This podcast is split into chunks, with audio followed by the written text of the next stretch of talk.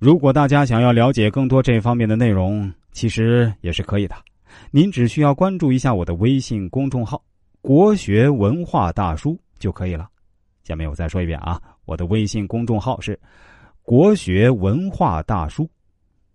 公众号的头像是一个蓝色的太极头像，大家千万不要加错了呀。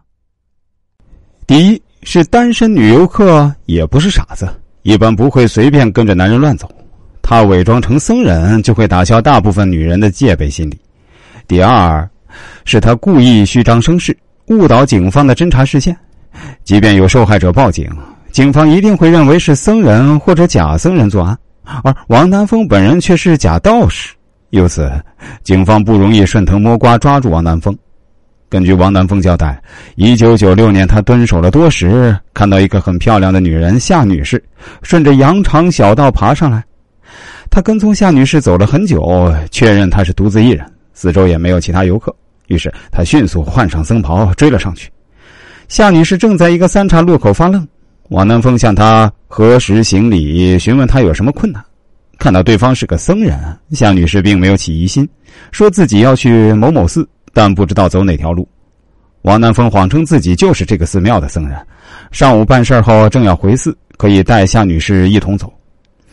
夏女士毕竟也不是小孩子，略有犹豫。王南风装作原地休息。花言巧语的同夏女士攀谈。王南风在寺庙做过几年帮工，懂得一些粗浅的佛教知识，糊弄夏女士是足够了。这番谈判后，夏女士认定王南风就是该寺僧人，打消了疑心，跟着他一起爬山。后来，王南风交代，即便夏女士足够警惕，不和他一起爬山也是没用的，他就会就地施暴。虽然这里并不是很好的作案地点。也不是非常偏僻，短时间内不会有人经过。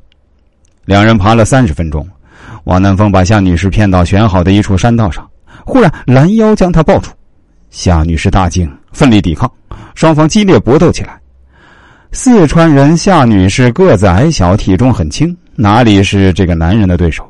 虽然夏女士抓伤了王南风的肩膀，但最终还是被制服后惨遭强暴。施暴后。王南风爬起来考虑怎么处理夏女士，而夏女士性格刚硬，此次受了奇耻大辱，愤怒之极，扬言：“我一定要去告你，让你坐十年大牢！别以为欺负了我，你就能逃过去。”这句话坚定了王南风的杀心。这家伙本来就是负案在逃的通缉犯，抓住以后反正是枪毙，现在逃亡期间又犯下强奸罪，被捕以后也是死路一条。另外，他确实是在某某寺挂单。又被夏女士看到了样貌，一旦被检举，他很难逃走。为此，离开寺庙跑路也不合适。他本来就被全国通缉，恐怕逃不了多久就会被抓住处决。这种情况下，王南风决定杀死夏女士灭口。